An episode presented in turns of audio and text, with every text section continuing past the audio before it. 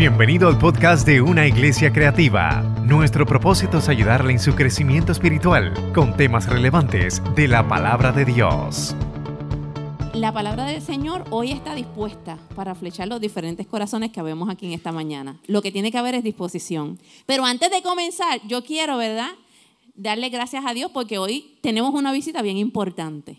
Y es mi hermana Rosa María Acevedo Ruiz de los Campos Floridos de Mazajuno en Gurabo, Puerto Rico. Levanta tu mano, digo, si es que no la, porque la tienen que reconocer es como mi cara. Ella es mi hermanita, me dio la sorpresa hoy, madre, y me dice, mira tu hermanita. Y yo, que mi hermanita está aquí, sí. Así que bienvenida, Rosita, Dios te bendiga mucho. Bueno, pues, como estábamos, ¿verdad? Hablando Manuel, este, a la gente no le gustan los spoilers, pero yo no dije que yo estaba dando un spoiler, pero pues lo adivinaron, pues y tú sabes cómo es, estas nenas, ¡eh, mami! Y yo, bueno, pero a mí me ve, yo estoy repasando la predicación con ustedes. Así que no importa, no importa. Este, el momento de, de, verdad de comer en casa, procuramos, ¿verdad? Que siempre, especialmente los fines de semana, que estamos un poquito más relajados y todo lo demás, nos ponemos a la mesa y comemos, hablamos, compartimos, celulares fuera, pero pues estamos en esa. Estamos en esa porque estamos en la crianza, en vivo y a todo color. Y de eso es que vamos a estar hablando hoy. Poniendo todo otra vez en su lugar. Así que hoy yo voy a orar al Padre en esta hora para que todos nuestros corazones sean un recipiente, mire, que esté posicionado como debe estar, boca arriba. Para que nuestros oídos estén abiertos como deben estar porque la palabra del Señor va a llegar hoy a tu corazón y se va a sembrar de una forma perfecta como solamente el Señor y el Espíritu Santo lo saben hacer.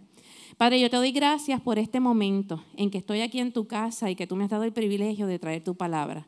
Te doy gracias, Señor, porque ciertamente me has hablado a mi vida. Ciertamente, Señor, sabes las situaciones que muchas veces nosotros a veces planteamos, a veces pasamos, a veces discutimos cosas que a veces nuestros ojos ven, pero es tu palabra de esperanza, la que nos hace, Señor amado, seguir hacia adelante, la que nos hace agarrarnos de esa fe, a pesar, a pesar de las cosas que puedan estar pasando a nuestro alrededor, nos agarramos nosotros de tu hermosa promesa, de tus profecías. Nos agarramos, Señor, de las experiencias hermosas que tú has tenido con nosotros y nosotros contigo. Por eso en esta hora, Espíritu Santo, yo te pido que seas tú con denuedo, ayúdame a expresar todo lo que tú has puesto en mi corazón de una forma clara, como solamente tú sabes hacer y que tu pueblo entienda, así como lo he entendido yo en mi corazón primeramente. En el nombre de Jesús. Amén, amén. Pues sabes que, como decía Manuel, en nuestras conversaciones en casa, hay conversaciones que nosotros tenemos en la mesa y que nuestras hijas escuchan. Pero ciertamente cuando nosotros muchas veces nos vamos a acostar, ¿verdad? Es como que nuestro momento de, ya se está terminando este día, y empezamos a recapitular cosas, noticias que a veces llegan a nuestros oídos. Pues estamos en el negocio, la gente viene, trae noticias buenas, no tan buenas. A veces hay cosas que pasan a nuestro alrededor, muchas veces nos sorprendemos y decimos, wow, eso pasó, qué difícil. A veces oímos buenas noticias que decimos, qué bueno, qué bueno. Y y hablamos de esas cosas y evaluamos cuando nosotros recibimos todo ese insumo de información durante todo el día, porque durante todo el día nosotros estamos recibiendo información y estamos recibiendo experiencias. Al final de ese día nosotros entonces evaluamos cómo eso nos afecta positiva o negativamente en nuestra posición como padre, en nuestra posición como comerciante, en nuestra posición como pastores de jóvenes. Y, y evaluamos porque el ser humano constantemente está evaluando y está juzgando.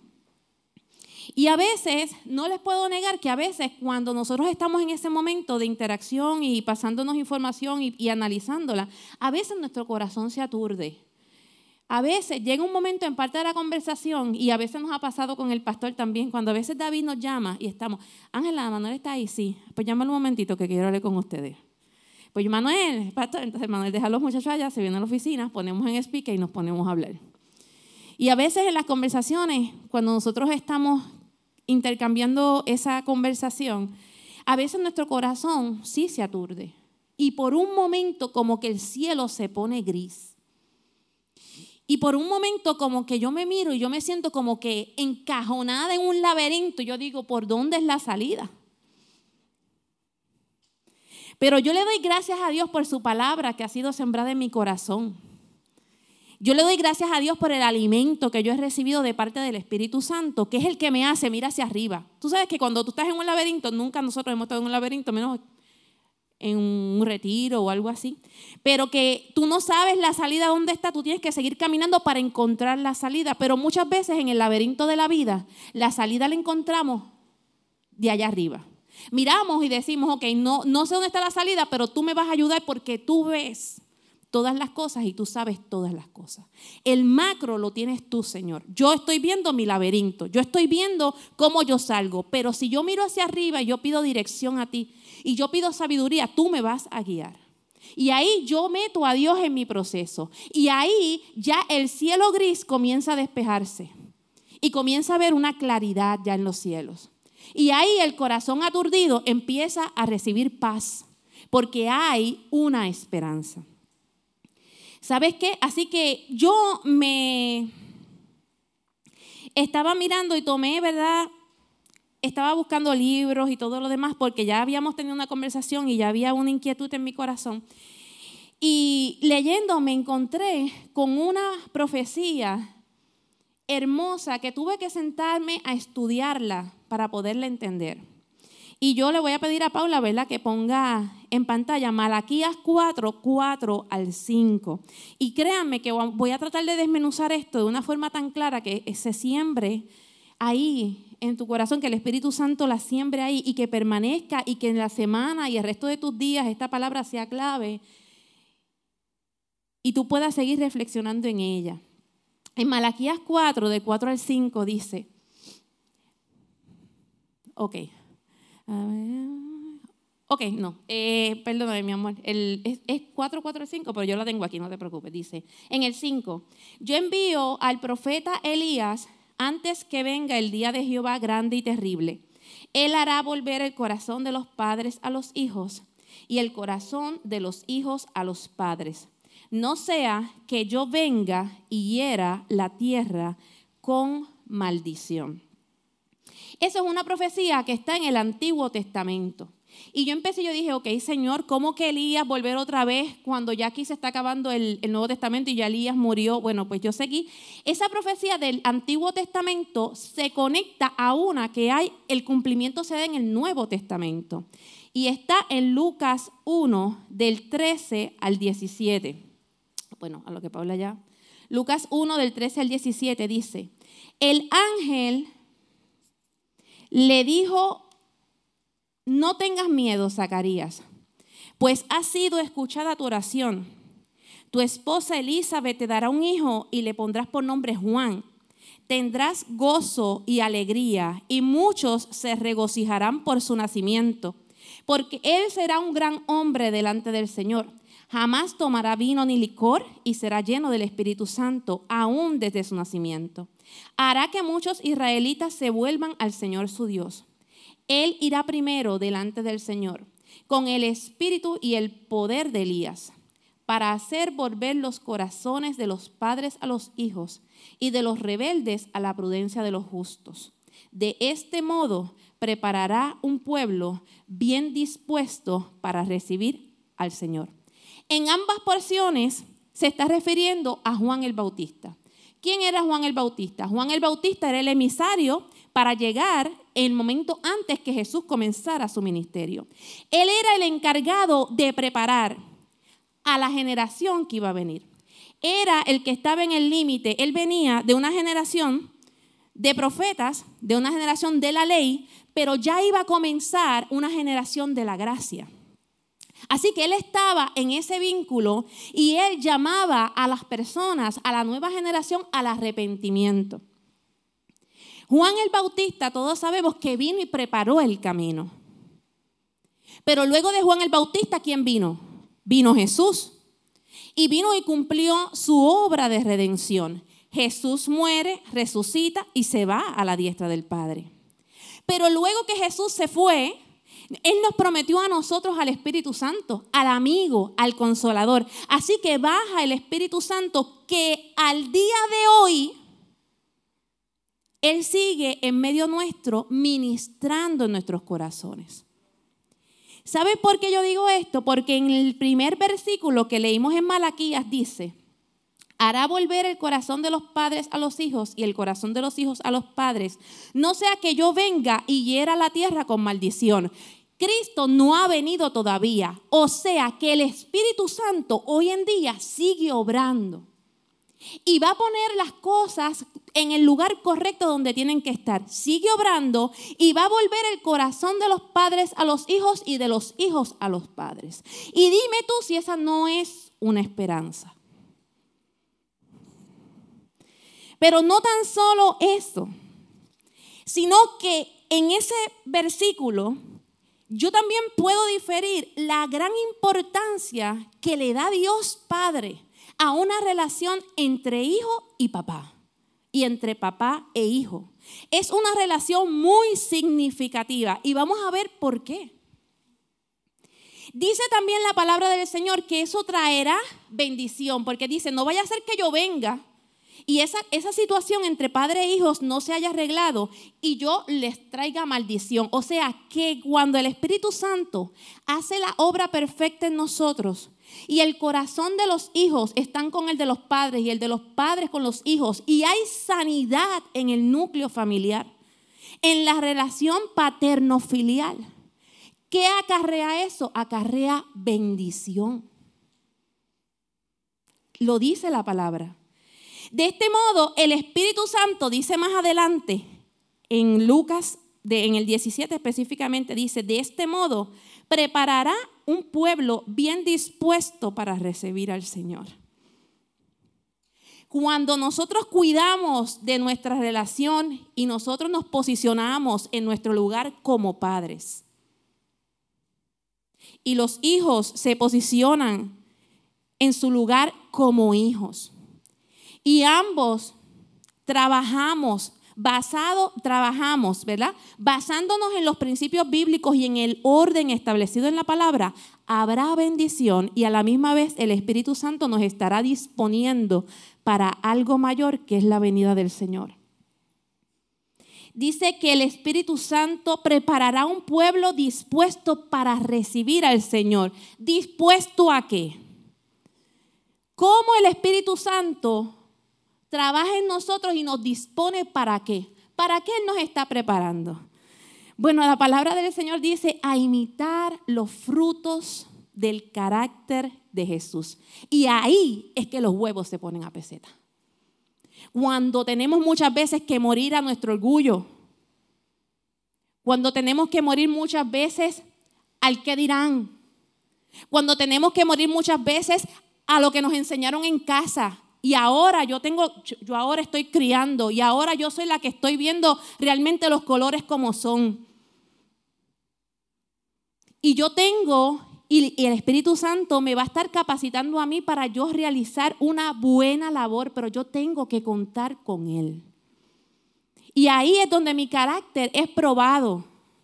Ahí, en la relación en mi casa, porque de qué vale ser yo pastora de jóvenes y que mi casa se pierda.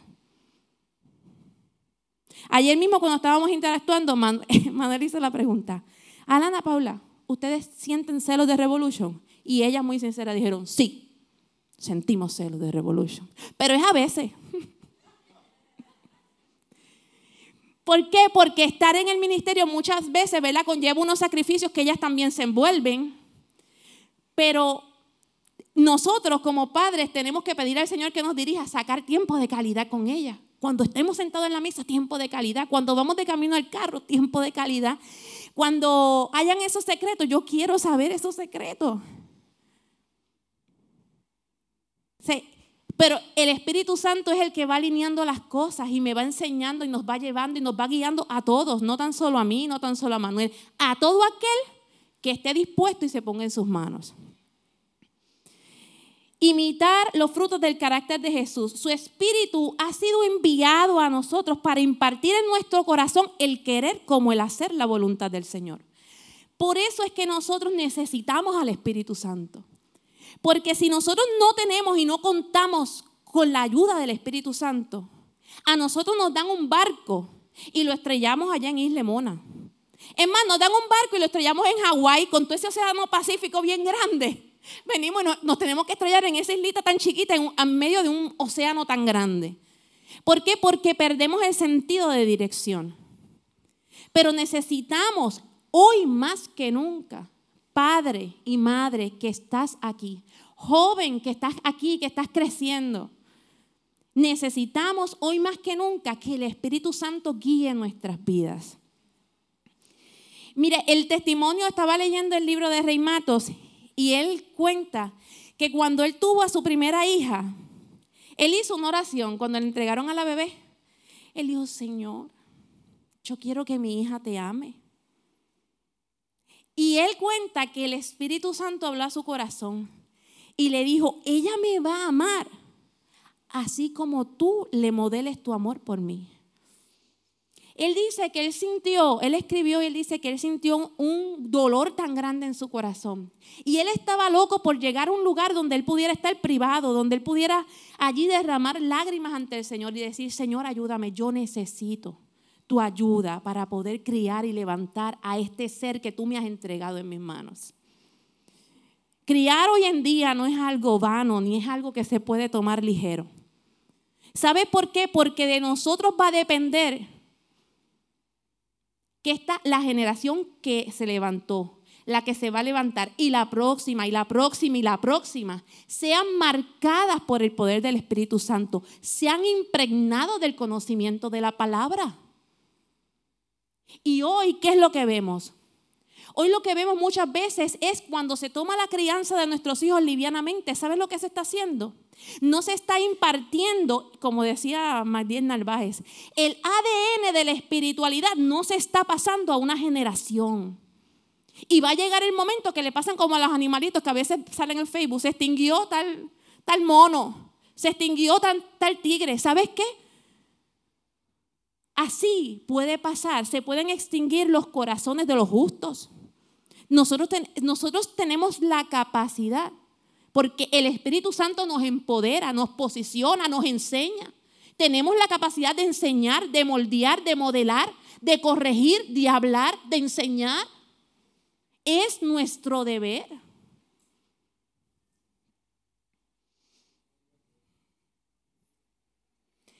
Si una de las experiencias más grandes que yo he tenido en mi vida y que yo puedo darle gracias a Dios es que yo he conocido a mi Señor. Mi Señor es todo para mí. O sea, yo no veo. A veces uno se siente, ¿verdad?, ofuscado en las cosas de la vida para aquí, para acá, y el Espíritu Santo me llama, oye, cuenta conmigo. el, el, recibir esa alerta en el corazón, el anhelar la palabra, y cuando la palabra yo la leo, que, me, que, me, que sea un refrigerio en mi vida, así cuando uno tiene, uno se va a comer una pizza. Imagínese uno ir a comer una pizza y no haya nada de beber. ¿Qué es lo que tú anhelas? Tú comiendo la pizza así. Coca-Cola, ¿verdad que es Coca-Cola lo que tú anhelas? Es Coca-Cola. Coca-Cola, ni agua, ni agua, porque la Coca-Cola es como que, como que esa mezcla perfecta, ¿verdad, Dali? Es esa mezcla perfecta. Pues sabes qué? Así mismo es la palabra del Señor cuando la estamos leyendo, que es como, viene siendo como la Coca-Cola en nuestra vida. Es como que esa chispa, y no estoy haciendo el anuncio, es ese, y uno nada más de oírlo, uno se refresca. Pues así mismo es la palabra del Señor. Necesitamos al Espíritu Santo para que nos ayude en esta misión. Así que aquellos que están esperando criar en algún momento, de ya les digo, es algo que vas a sacrificar, vas a sacrificar noches de oración. Vas a derramar lágrimas por tus hijos. Vas a empezar a declarar y a profetizar sobre ellos. Vas a hacer cosas, vas a tener la nariz como un sabueso. Esto como que no me huele bien. Y tú empiezas como que indagar. Espérate, déjame chequearte el celular. O entras al cuarto, ¿con quién tú estás hablando? Eh, mándale saludos, ponle en speaker a ver si es.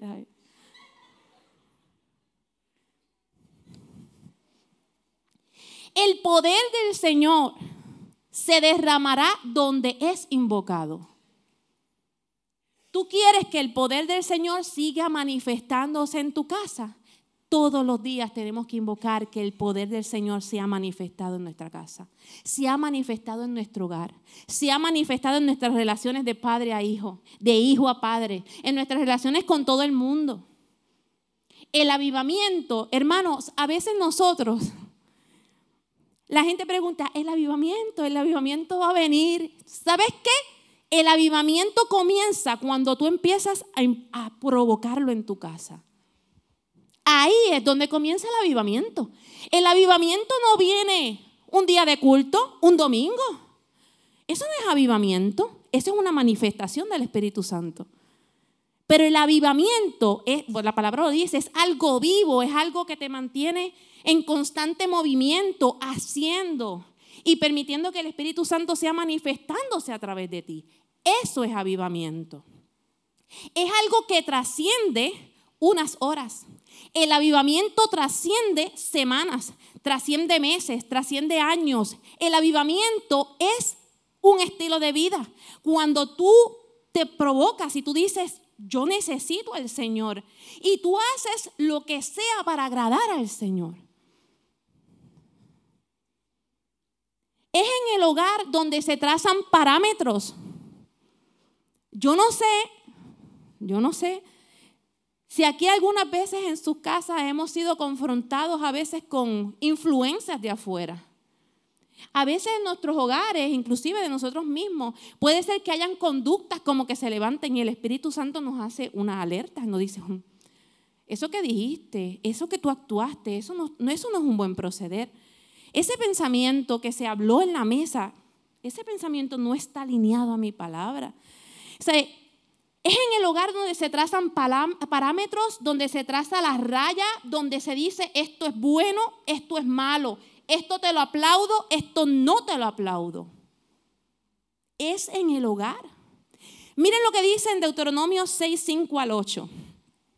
Y amarás al Señor tu Dios. Ay, Dios mío, ¿cuántas veces no hemos leído esta, esta palabra? Díganme, aquí hasta no la sabemos de memoria. Pero no es saberla de memoria, es procurar vivirla todos los días. Amarás al Señor tu Dios de todo tu corazón, con todas tus fuerzas, y estas palabras que te mando hoy estarán sobre tu corazón. Las repetirás a tus hijos y hablarás de ellas estando en tu casa y andando por el camino y al acostarte y cuando te levantes. ¿Qué implica eso? que un padre, la responsabilidad de un padre no es cuando llegan los hijos de la escuela hasta por la noche, no, porque de 8 a 3 es responsabilidad de la escuela, no, mi hermano. Un padre tiene la responsabilidad 24/7. Y una madre, un padre y una madre tienen responsabilidad 24/7. Nosotros tenemos que estar presentes en cada movimiento que hagan nuestros hijos. Si ellos deciden hacer esto, ok, pues vamos, yo te llevo, Vamos, hay que, hay que aplaudir, hay que gritar, hay que, pues yo estoy ahí. Es el hogar, es en el hogar donde se ama y el amor acarrea enseñanza y el amor acarrea corrección. Y dice y sigue diciendo la palabra en Deuteronomio 6, 5, 8, y lo atarás una señal en tu mano. ¿Por qué en tu mano la señal? Bueno, porque todo lo que tú hagas, que te recuerde que tú lo tienes que hacer como si fuera para el Señor, que esté en el orden del Señor. Que tú hagas cosas de bien y no de mal con tus manos.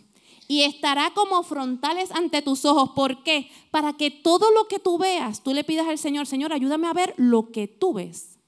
Tú sabes que muchas veces nosotros tenemos una perspectiva de las cosas. Mira, una vez yo tuve una experiencia una experiencia que fue, fue una experiencia como que me dio un coraje y algo que pasó con una persona que no era de nuestra familia. Y en ese momento, en mi corazón vino esta pregunta, ¿por qué? ¿Por qué, Señor? ¿Por qué?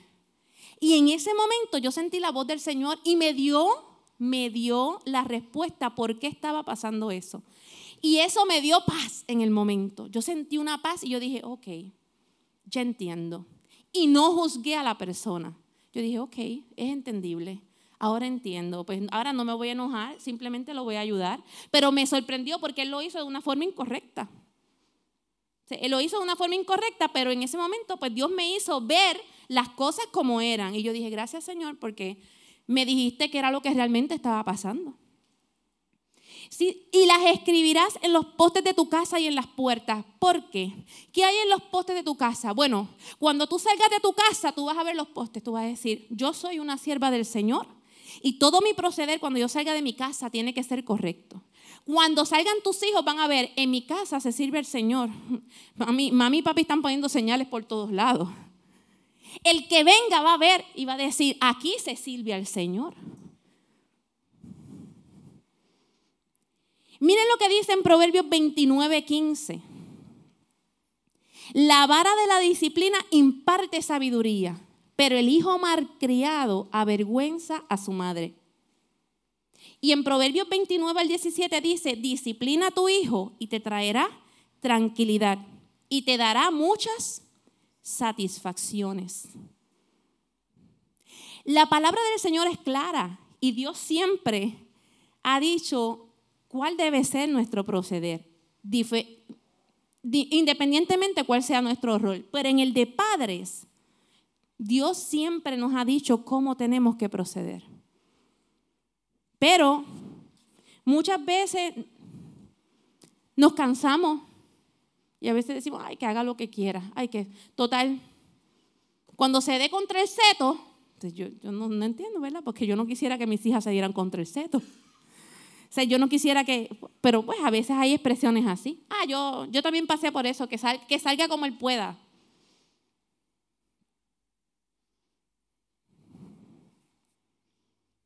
Tú eres bueno, Señor. Fíjese, en la palabra del Señor, ya estamos casi terminando. La palabra del Señor es tan y tan buena que Dios nos habla de unos modelos de paternidad que yo hace tiempo había predicado de esta porción bíblica, yo dije, wow, de verdad. Y siempre, siempre, cada vez que voy a actuar, esa palabra siempre se guardó en mi corazón, se guardó en mi corazón. Mire, en la palabra hay un ejemplo muy particular que no se habla mucho de ellos, pero está registrado en el libro de Hebreos, en el libro de los héroes de la fe. En Hebreos 11, 23 al 24, Ok, dice, por la fe Moisés recién nacido fue escondido por sus padres y durante tres meses porque vieron que era un niño precioso y no tuvieron miedo del edicto del rey. Y el 24, por la fe Moisés ya adulto renunció a ser llamado hijo de la hija de Faraón. Y vamos, yo voy a dar este toquecito solamente para que nos adentremos en esa historia. Ustedes saben cuál fue la historia de Moisés. Moisés era un niño que estaba naciendo en el vientre de una mujer, a pesar de que había un edicto del rey de sentencia de muerte para todo niño que naciera. Entonces, cuando yo leí esa historia de Moisés, yo me adentré yo hice una película en mi mente. Yo dije, wow, qué sufrimiento el de esa madre. saber que tiene un bebé en su vientre y que cuando nazca, ella, ella, ella ella tenía que empezar a trazar un plan, porque decía, ¿cómo yo no puedo permitir que maten a mi hijo antes de nacer? Mi hijo no ha nacido y ya tiene sentencia de muerte. Y yo, una vez que yo estaba predicando de Jocabet, yo sé que Dios trabajó en ella un plan en su mente y cómo ella lo elaboró, pero en este tiempo dice, fueron héroes de la fe ya que decidieron realizar una gran hazaña. Irse contra un edicto de un rey era la muerte para ellos y quizás para toda su familia, además de que a su niño también lo iban a matar. Y lo escondieron, lo escondieron. Y me llama mucho la atención, primero porque lo ponen en los héroes de la fe, pero vamos entonces, vamos a darle fast forward. ¿Quién fue Moisés? Moisés fue el libertador del pueblo de la esclavitud, los sacó de la esclavitud. Dios lo utilizó y le enseñó a sacarlos de la esclavitud. Pero Moisés está aquí ya liberando el pueblo, pero vamos a darle para. Ellos vienen y esconden al niño. Preparan una canasta, la ponen en el río. ¿Y quién se lo encuentra? La hija de Faraón. Se encuentra la hija de Faraón con el niño y luego dice la palabra que se acercó Mariam Y, la, la, princesa dijo, esto tiene que ser un niño judío, hebreo. Y le dijo a Marian, oye, tú no conoces a alguien de los hebreos que pueda ayudarme a criar este niño. Díganme, díganme ustedes si Dios no estuvo en ese asunto. Díganme. Ella pudo haber dicho, ah, yo tengo a mi mejor amiga egipcia, ella lo, a mi criada, yo lo voy a poner para que lo críe. Pero no, ella vino y buscó una madre hebrea. Y esa madre fue su madre real, la de Moisés. Y tras la historia de Moisés, hay una historia tras bastidores. Esa madre fue guiada por el Señor y ese padre. ¿Sabe por qué? Porque le enseñó a ese niño quién era él y quién era su Dios. ¿Y cómo yo sé eso? Bueno, dice que eh, más o menos ella tuvo como de 3 a 4 años con ese niño.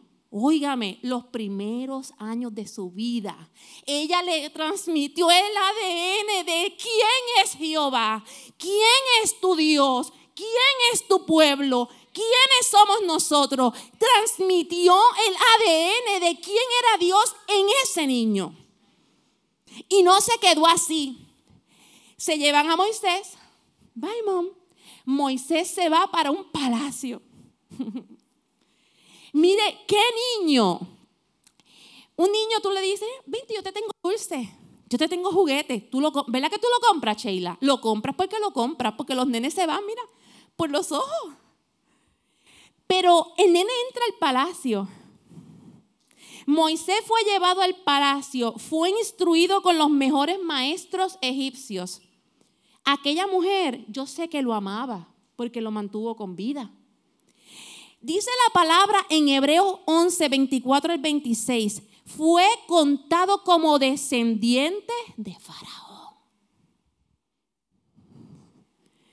Pero ahí mismo dice esa palabra, pero todo eso él lo rechazó rechazó una vida de palacio, rechazó una vida de lujos, rechazó una vida de comidas ricas, de posiciones excelentes, rechazó ser un descendiente de Faraón. ¿Por qué? ¿Por qué? Porque en su niñez le habían enseñado quién era él, quién era su Dios. Y eso lo hizo decir, yo no soy de aquí, yo no soy de aquí. Cuando tú y yo le enseñamos a nuestros hijos valores sin importar las decisiones futuras, en algún momento la palabra los va a amarrar a la cruz. Los va a amarrar a la cruz porque la palabra no retorna atrás vacía. Pero el Espíritu Santo dice, yo voy a tornar los corazones de los padres a los hijos y de los hijos a los padres. Pero el Señor nos delega en toda su palabra cuál debe ser nuestra posición, cuál debe ser nuestro desempeño, cuál debe ser mi gestoría en la crianza de mi hijo. Y ante ese proceder, el Espíritu Santo no se va a quedar dado. Si un día tu hijo el camino es por la derecha y él se va por la izquierda. No está perdido. No está perdido.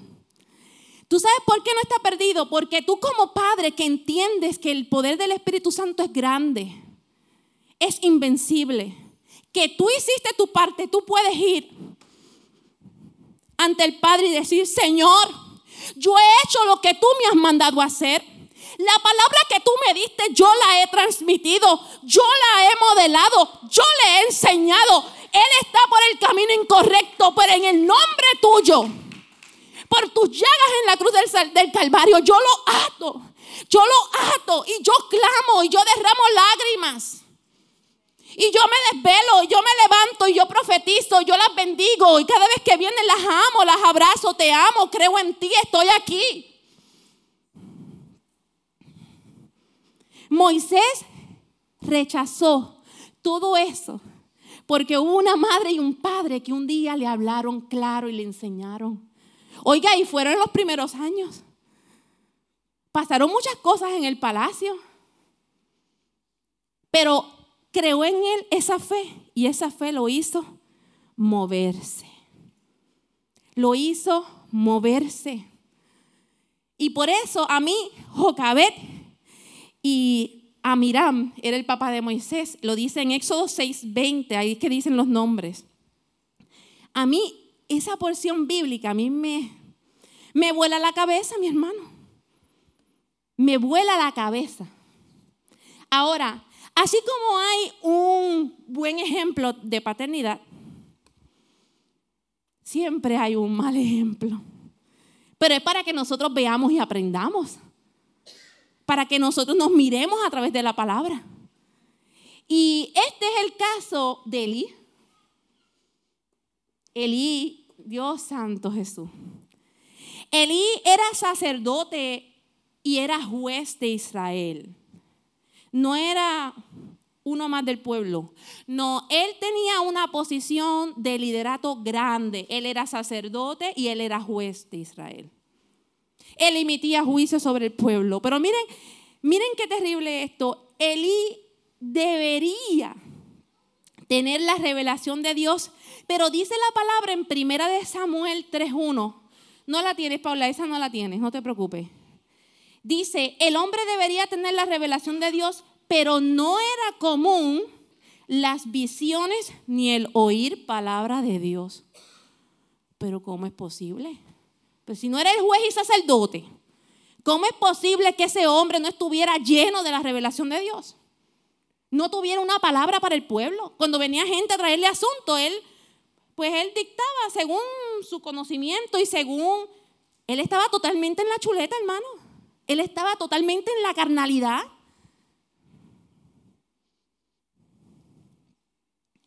Entonces, ¿qué hacía Eli? Bueno, pues Eli era un religioso. Y eso es lo peor.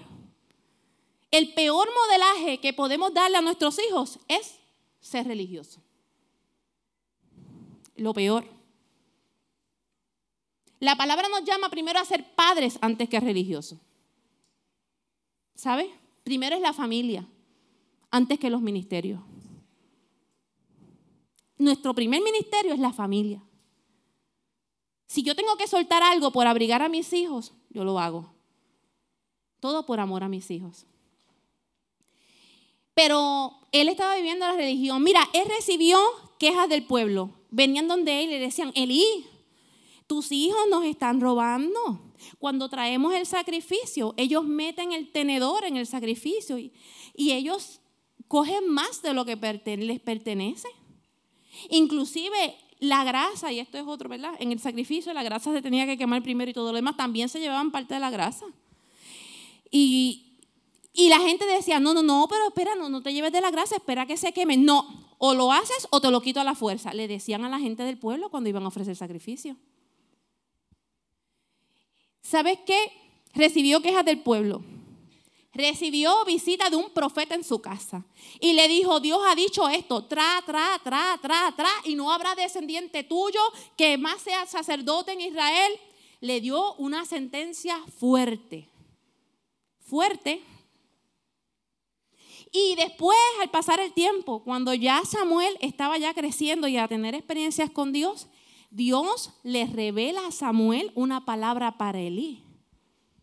Y viene Samuel en obediencia y Elisa le exigió, le dijo, Dios te habló algo para mí. Oye, porque él sabía. Él sabía. Él sabía que, que Dios le iba a hablar a través de Samuel. Oye, qué, qué vergüenza. Soy sacerdote y Dios tiene que usar un niño para hablarme a mí. Y yo que soy el sacerdote, que debo tener revelación, debo tener una relación con Dios, Dios a mí no me habla. ¿Sabes qué? Elí fue indulgente, fue tolerante ante el mal proceder de sus hijos. Dice la palabra en 1 Samuel 3:12, él sabía lo que sus hijos hacían, que ellos estaban blasfemando a Dios. Él lo sabía.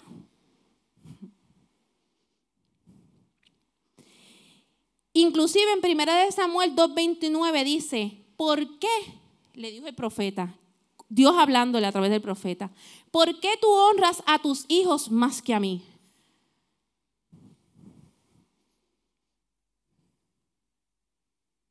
El amor de padre, ok, es amor de padre. Pero antes del amor de hijo, de amor de padre a hijo, está el amor de Dios. Uno tiene que sembrar ese amor y ese respeto también en nuestros hijos. ¿Sabes qué? Tenemos que ser intolerantes a todo lo que amenaza nuestro hogar, nuestros valores, nuestros principios bíblicos.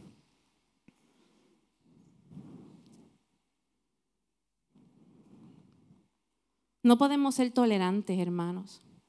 No hay cosas que no se pueden tolerar. Cosas que no se pueden tolerar fácil. Todo lo que vaya en contra de la palabra. Todo lo que vaya en contra de la palabra. Así sean conductas, así sean... todo lo que vaya en contra de la palabra, todo aquello que, que no sea bueno, que no sea digno de pensar en ello, que no sea... Todo eso, usted tiene que ser intolerante. Es bien importante cuando nuestros hijos, fíjense, esto lo voy a decir con mucho respeto, nuestros hijos, ¿verdad? Cuando, están, cuando son criados en el Evangelio y cuando llega el momento que hacen algo malo, uno los tiene que corregir. En la primera de saque, tan pronto tú veas una acción de saque, lo sientas y le dices, te voy a decir, yo estoy viendo esto, esto y esto.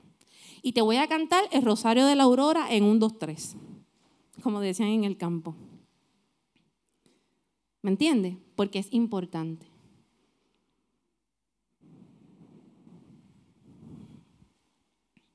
Y cuando nuestros hijos, inclusive cuando hay que llamarles la atención y hay que decirle, mire,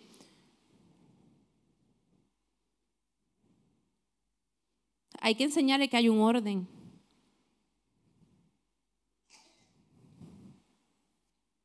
A nuestros hijos hay que enseñarle que hay un orden que hay que cumplir. Y más cuando son conocedores de la palabra. Y cuando hay un mal proceder, uno lo siente y uno dice, tú tienes que hacer, mira, mi plan para ti, ya que hiciste las cosas mal, te voy a decir los pasos que tú debes hacer para que tú honres a Dios en tu posición ahora mismo. Esto, esto, esto y esto. Uno lo tiene que hacer por amor y enseñarles. Lo tiene que hacer por amor. Y vuelvo y digo, cuando nuestros hijos vayan creciendo y tomen decisiones, pero si tú te encargas ahora mientras están en tu casa y tú le enseñas y tú le modelas y tú le predicas y tú le hablas y tú entre relajo y relajo, métele la lechuga, no importa, y luego le metes el tomate y haces un sándwich. Pero tenemos que hacerlo, hay que buscar la forma, estrategia. Hay que, hay que, o hay que, no, es mío, Señor, hay que buscar la forma, cómo me meto, cómo me meto. Si, mira, que van, me quiero quedar en casa de mi amiguitas, que se queden en casa. Vengan todas para casa, vengan todas para casa. Y ahí, aunque me pongan la cocina patas arriba, no importa. Que vamos para el cine. Ay, ¿qué película van a ver? Ah, ok. ¿Y a qué hora salen? es como que esos cuidados, esos cuidados.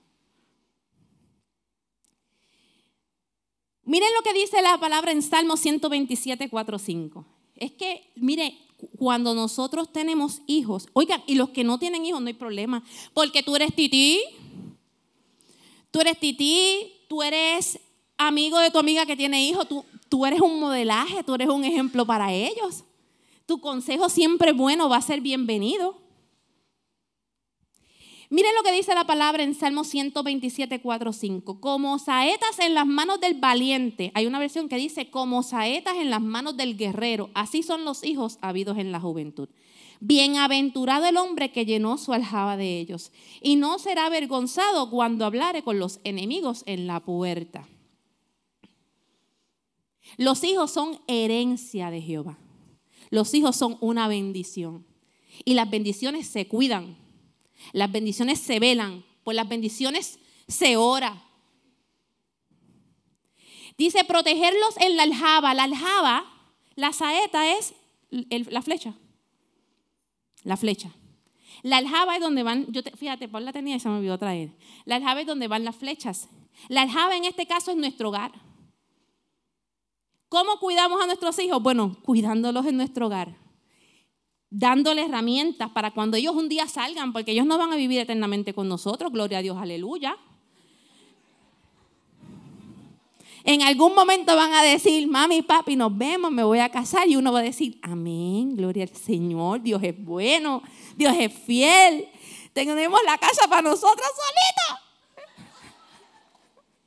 Hasta que lleguen los nietos. Y lo digo no por mi experiencia, lo digo por, por mi papá, la experiencia de mi papá y mi mamá. o que dice, construye un hogar donde ellos puedan hacer preguntas abiertamente. ¿Qué mejor lugar que aclaren todas sus dudas y todas sus inquietudes contigo, con papi y con mami, antes, antes que pregunten en un lugar equivocado donde reciban una respuesta equivocada?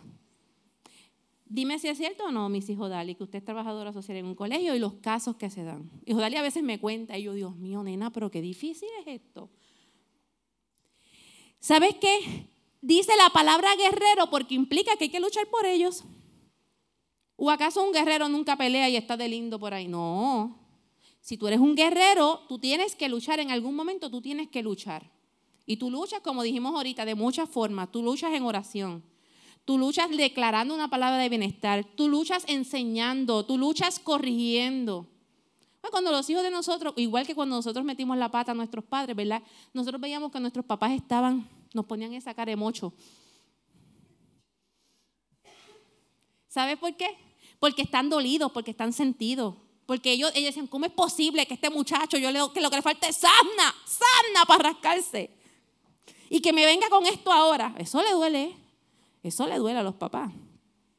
Lo segundo es que tienes unas flechas, las flechas son para tu apuntar. Y dice que lo vas a apuntar en la dirección correcta, o sea, instruyele en su camino. Ay, ¿qué camino? Bueno, pues tú vas a ver. Tu hijo nació con un propósito. Y si tú eres una persona que amas al Señor y tú cuentas con el discernimiento del Espíritu Santo y tú le pides al Espíritu Santo guía, dirección, Tú le dices, Señor, revélame para qué es bueno este muchacho. ¿Verdad? en casa nosotros siempre tenemos, fíjate, tú serías bueno, tú serías buena pintora, tú serías buena arquitecta, tú serías buena ingeniera, tú serías buena psicóloga, tú serías... Y, que ellos vayan explorando, pero sé tú, ¿verdad? Que Dios te vaya revelando y ellos en su caminar y guíales en el camino, en ese camino, en lo que ellos vayan a hacer, que sean buenos que sean lo mejor. Mira, ya en casa se están hablando los temas universitarios. Ya Lana cogió el college, ya ella está clara lo que ella quiere. Y yo, pues mami, si tú vas a meterle a eso, yo te voy a decir una cosa, tú no te puedes conformar con un bachillerato, mi amor. O ni tampoco con una maestría. Tú tienes que llegar al doctorado. Y ella, yo, así que ajustate bien, prepárate, mija, y aprovecha el tiempo que estás en casa, porque a la hora que tú vayas a salir, te tienes que pagar tú misma los estudios. Embuste, embuste. Ok, apúntales en la dirección correcta. Y luego tienes el arco, tienes la flecha. Nos vamos a quedar así toda la vida. Dios nos libre. ¿Sabe qué? En algún momento esa flecha, esa saeta tiene que salir. ¿Tiene que salir o no tiene que salir? Omi, Merari, ustedes están empezando a apuntar. ¿Verdad que están empezando a apuntar? Pero en algún momento van a tener que soltar la flecha. No va a ser ahora, no se asusten. Aprovechen su momento de cheerleader y todo eso.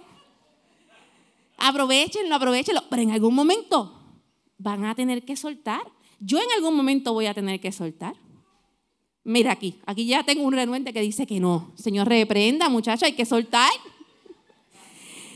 Es difícil soltarlo, pero cuando tú le has modelado, tú le has enseñado lo correcto, tú vas a soltar y Dios te va a ayudar a que tú tengas confianza cuando tú vayas a soltar. Cuando esa persona se vaya, mira, es una digna representante de tu casa y de tu hogar. Por eso es importante modelarlo para que después no nos sean vergüenza. Eso lo dice la palabra en Proverbios y eso lo leímos ahorita.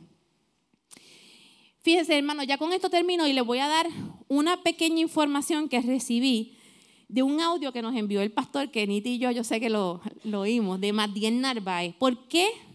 ¿Por qué esta palabra es tan precisa en este tiempo? Bueno, yo estaba escuchando el audio de Madiel y él estaba hablando que a Jesús los fariseos le preguntaban, ¿cómo van a ser los últimos tiempos? Y cuando nosotros buscamos en Lucas 17, del 20 al 37, después lo leen en su casa, este, Jesús dice, bueno, cuando los tiempos sean como los de, los de Noé y los de Lot. Y él estaba explicando, ¿verdad? En, esa cápsula que él tiene allí en, en 97.7, y dice que en los tiempos de Noé Los, la generación comía, bebía, se casaba, se daban en cansamiento hasta el día que entró Noé al arca. O sea, que ¿qué estructura social había en ese momento?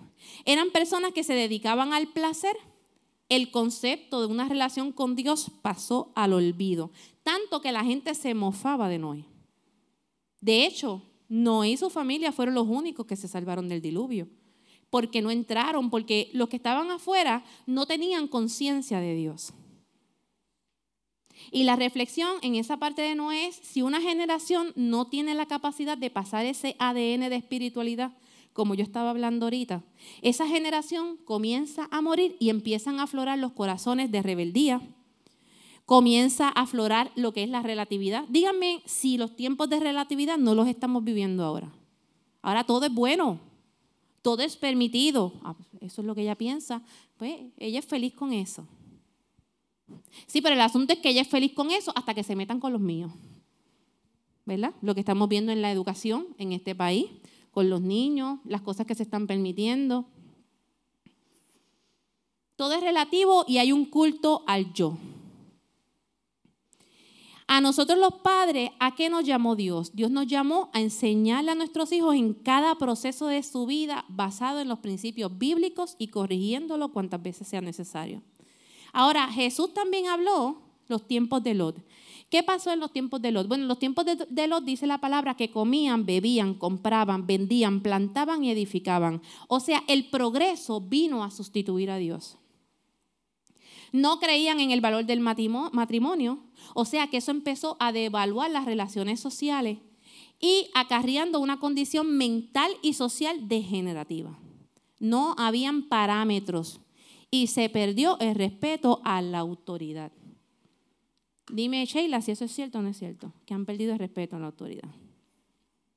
Todos, todos sabemos que eso es lo que está pasando.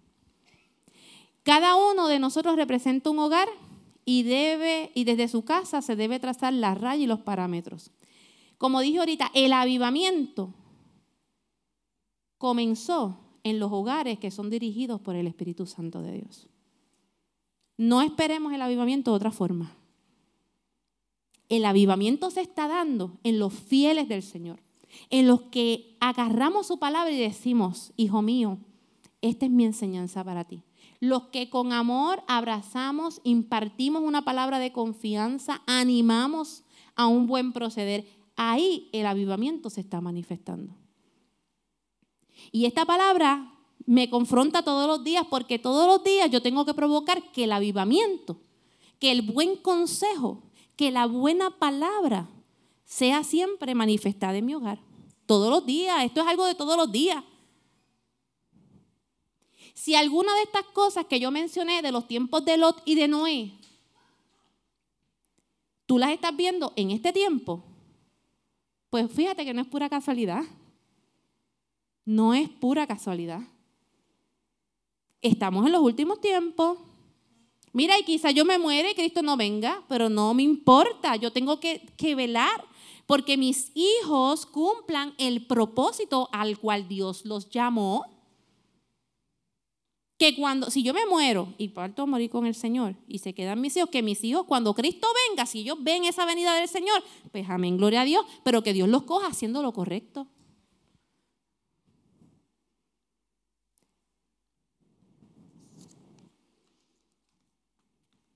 Yo, esta palabra a mí me partió, me hizo, me hizo así, mira, mírate en el espejo. Ay, Dios. Fíjate, los hijos de nosotros no vienen con un manual en la espalda. muchos, muchos quisieran que fuera así, pero no fue así, porque Dios dio su palabra y Dios siempre ha dictado los parámetros desde el principio y ha sido claro con nosotros. Y por eso es importante que hoy nosotros salgamos con esta exhortación en nuestra mente y que evaluemos diariamente nuestra condición como familia.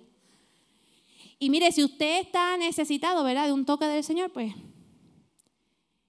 siempre es un momento indicado para decir, Señor, yo necesito, yo no había visto esto así. Pues hoy es un buen día, hoy es un buen día para uno ponerse las pilas y decir, Señor, yo necesito de tu presencia, Espíritu Santo, yo necesito de tu guianza. Yo necesito de tu dirección. Lo que tú me has dado es grande, es algo grande. Dios mío, y yo pensaba que era algo como que más liviano. No, hermanos, no. Así que vamos a ponernos nuestros pies y vamos a cerrar nuestros ojos.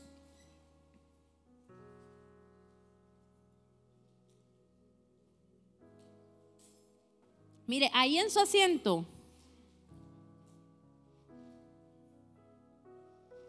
Cierre sus ojos y presentémonos todos ante el Señor. Nosotros no somos perfectos. Nosotros cometemos nuestros errores, nos enojamos, muchas veces actuamos mal.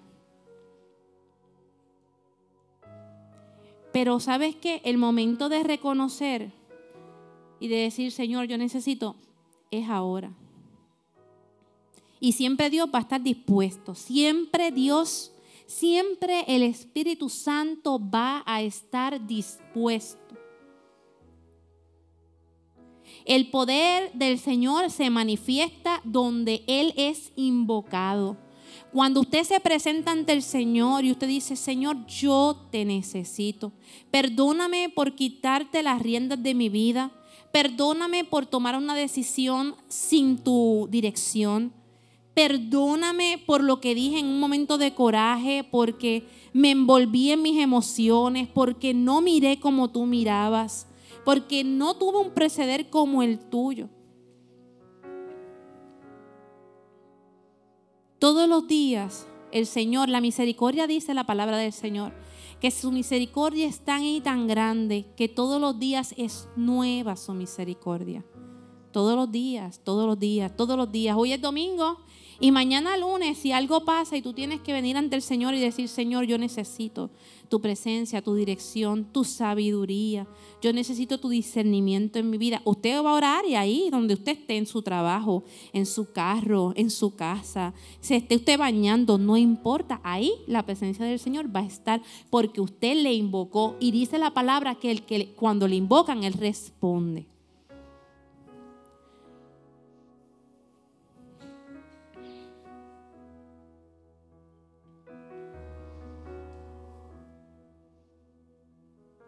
Así que el avivamiento se está manifestando ya en los hogares donde el nombre del Señor es invocado.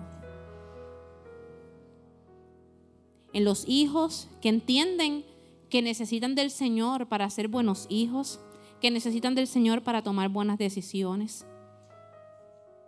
En los padres que entienden que necesitan la guianza del Espíritu Santo para poder llevar a los hijos a su máxima expresión, a su máxima manifestación en esta vida.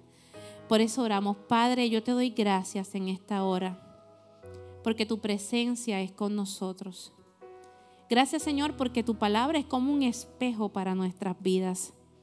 Y porque ciertamente a través de tu palabra, que es pura, que es limpia, nos podemos mirar.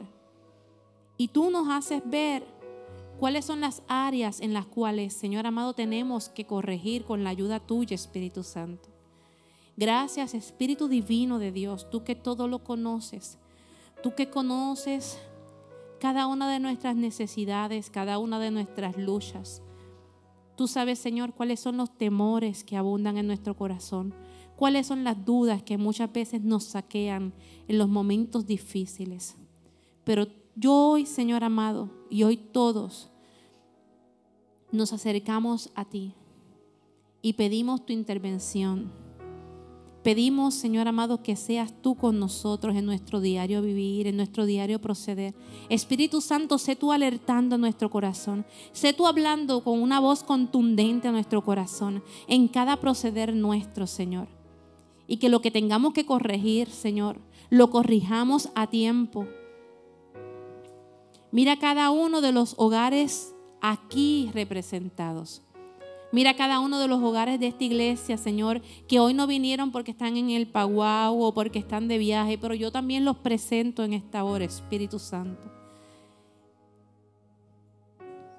Para que seas tú fortaleciéndoles, guiándoles, Señor, y manifestándote en medio de ellos.